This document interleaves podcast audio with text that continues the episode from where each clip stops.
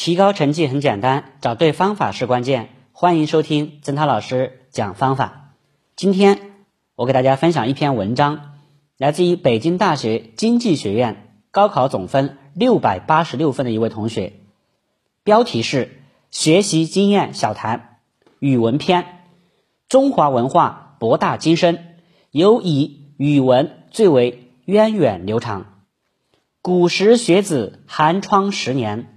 诵诗书礼义，才得以出口成章，金榜题名。可见学语文是一个不断积累的过程。战国时期的学者荀子在《劝学》一文中告诫人们：“不及跬步，无以至千里；不及小流，无以成江海。”唐代的韩愈说：“拒收并蓄，待。”用无疑。宋代的苏轼则主张博观而约取，厚积而薄发。学语文绝非一蹴而就的事情，它是一个人整体素质、阅读与写作能力多年积累的体验。所以在高一、高二时较为充裕的时候。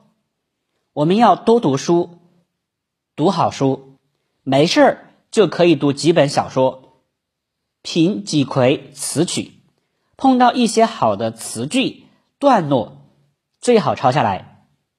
但是不能只是盲目的抄，在抄的同时，要想到以后如何运用自己的文章中去，要把用作为抄的目的，否则尽管平时在不停的。积累到了写作时，还会是头脑一片空白，无话可说。应试方面，语文考试主要考察学生对知识的掌握程度、运用程度。在课堂上学习了知识以后，想要运用到考试中，大量的练习必不可少。语文也是如此，特别上了高三以后。最好多找些高考真题或者模拟题来练习。在初期知识点还不熟练，所以最好有针对性的进行训练。大家可以选择一本讲解详尽的教辅书，先把里面的基础知识过一遍，用笔画画出自己记不住的地方，反复看，反复记。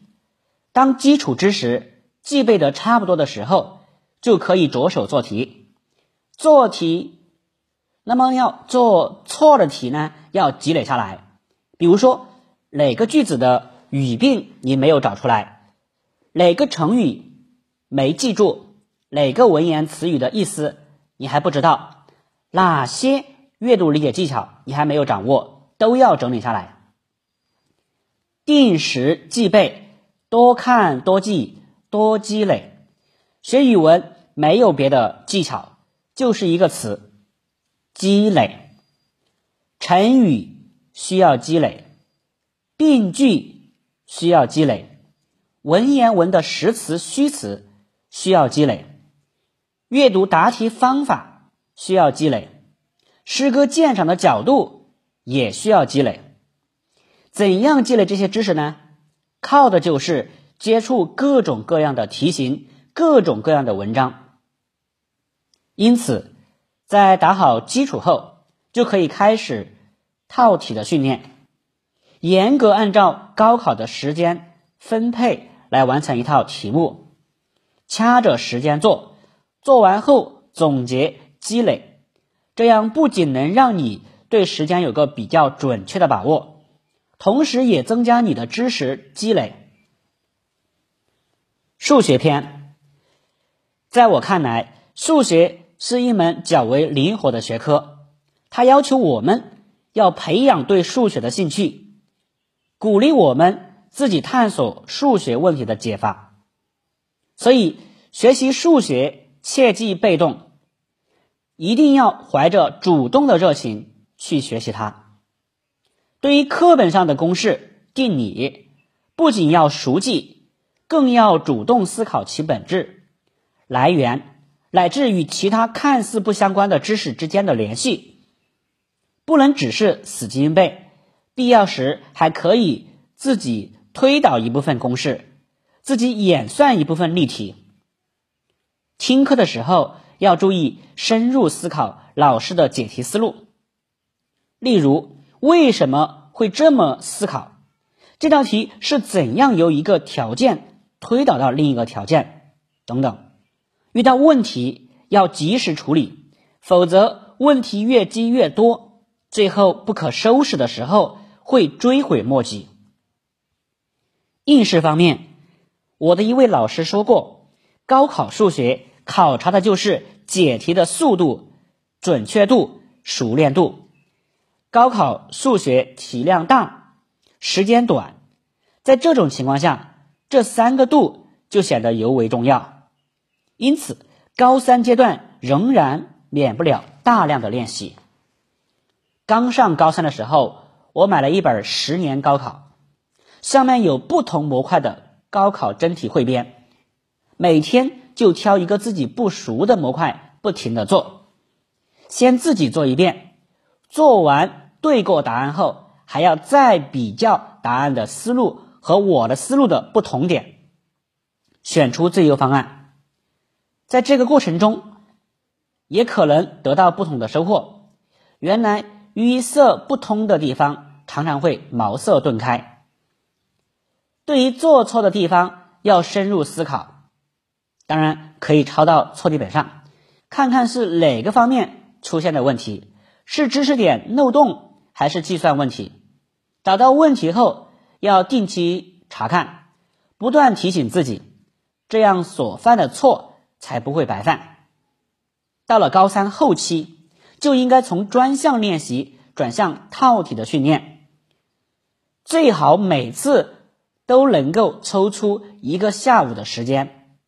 按照高考的时间安排，比如说，呃，严格控制时间来完成一道题目，加强自己对时间的控制及对事件的把握能力。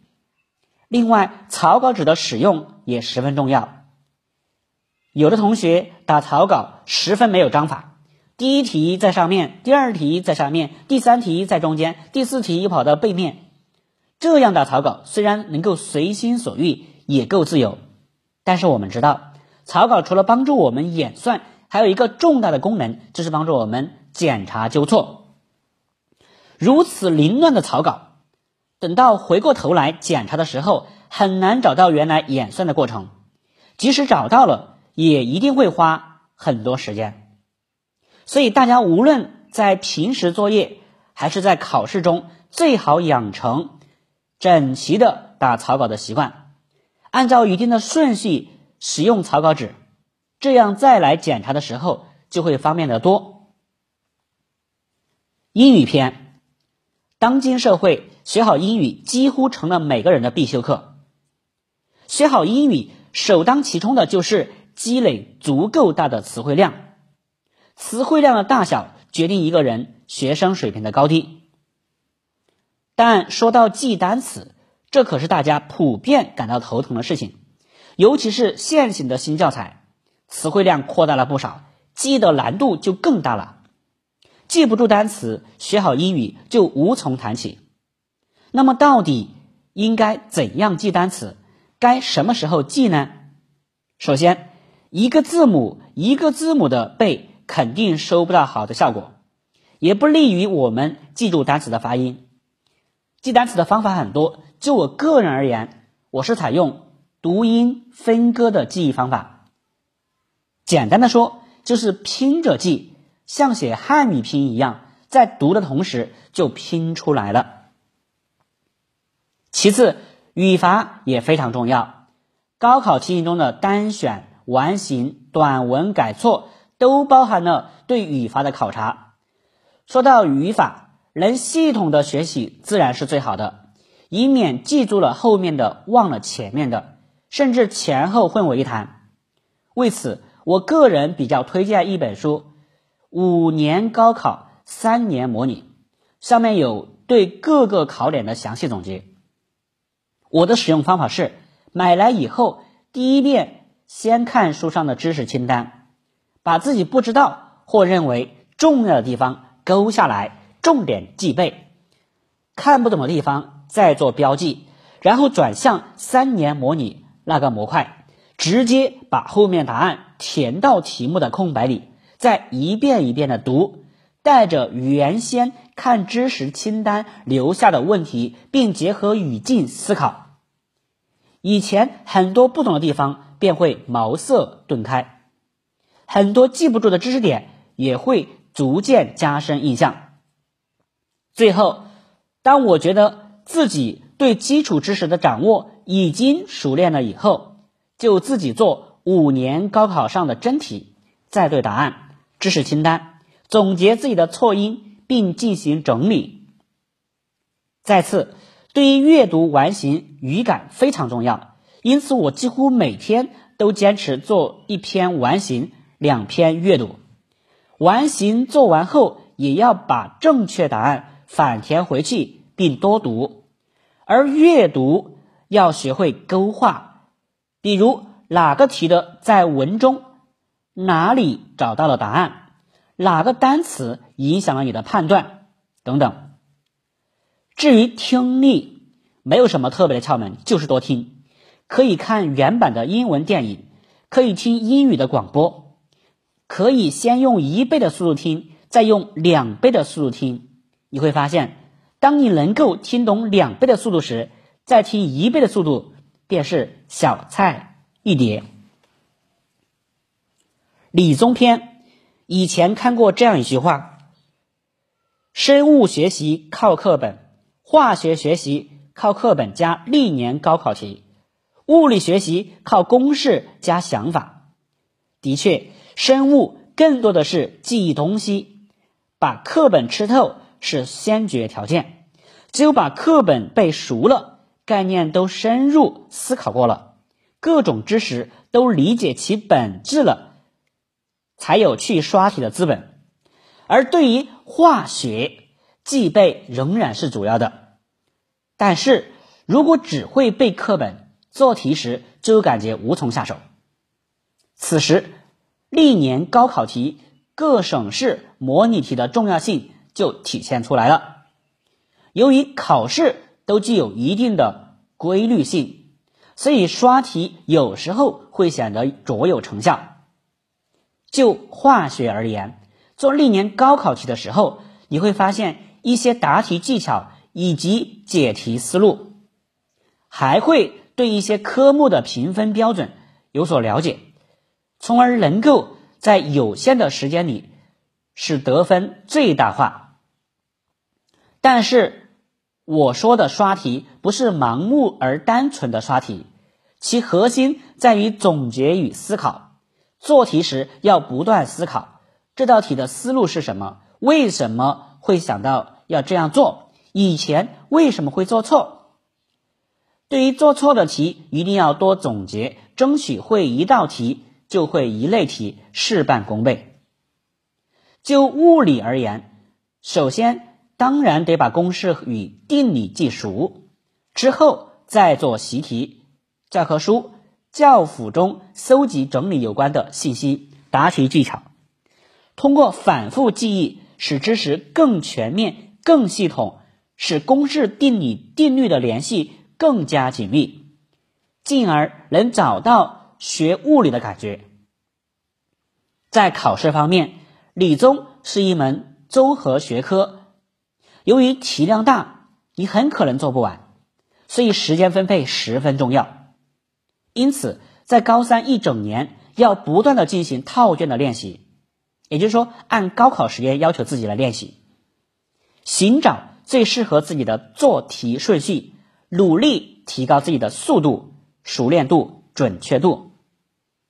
总之，一切学科的学习都离不开兴趣的培养，兴趣是最好的老师，在兴趣的基础上谈答题技巧。才显得有意义。以上就是我自己在学习中的一些体会，谈不上真知灼见，但希望能够对学弟学妹们有所帮助。加油！